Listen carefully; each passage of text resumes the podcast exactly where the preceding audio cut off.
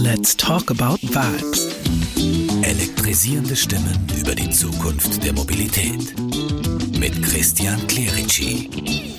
Diesmal mit Trend- und Zukunftsforscher Franz Kühmeier, einem beweglichen Geist, der das Licht lieber selbst anknipst, anstatt darauf zu warten, dass es sich am Ende des Tunnels zeigt. Heute fragen wir, ob die Vergangenheit die Zukunft spiegelt. Wir schauen uns Science-Fiction-Filme aus den 50er Jahren an, wie man sich vorgestellt hat, dass man im Jahr 2000 Auto fahren wird oder im Jahr 2020 Auto fahren wird. Und da sind viele Fehler passiert. Der Atomantrieb zum Beispiel ist nicht gekommen. Aus gutem Grund, wie wir heute wissen, ist er nicht gekommen.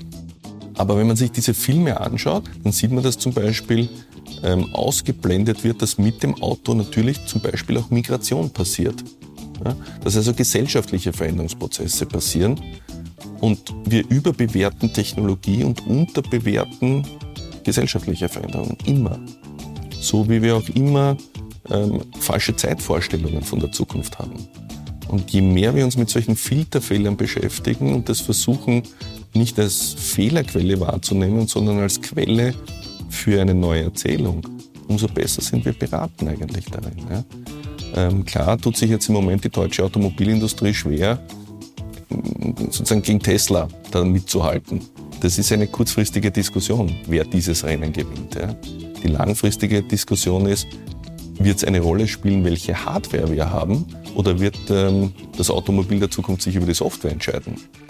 Also wenn du heute ähm, dir den Handymarkt anschaust, dann ist Hardware nicht mehr die ganz große Entscheidung, sondern geht es eher, welche Apps sind da drauf, welche rennen da, wie funktioniert die Software, wann kommen Updates etc. Ja?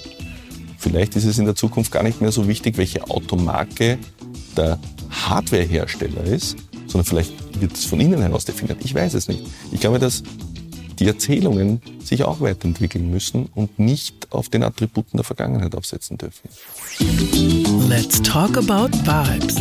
Mit Christian Clerici. Zusammen mit dem Klima- und Energiefonds arbeiten wir an Elektromobilität in der Praxis. Nur auf Radio Superfly und als Video auf superfly.fm.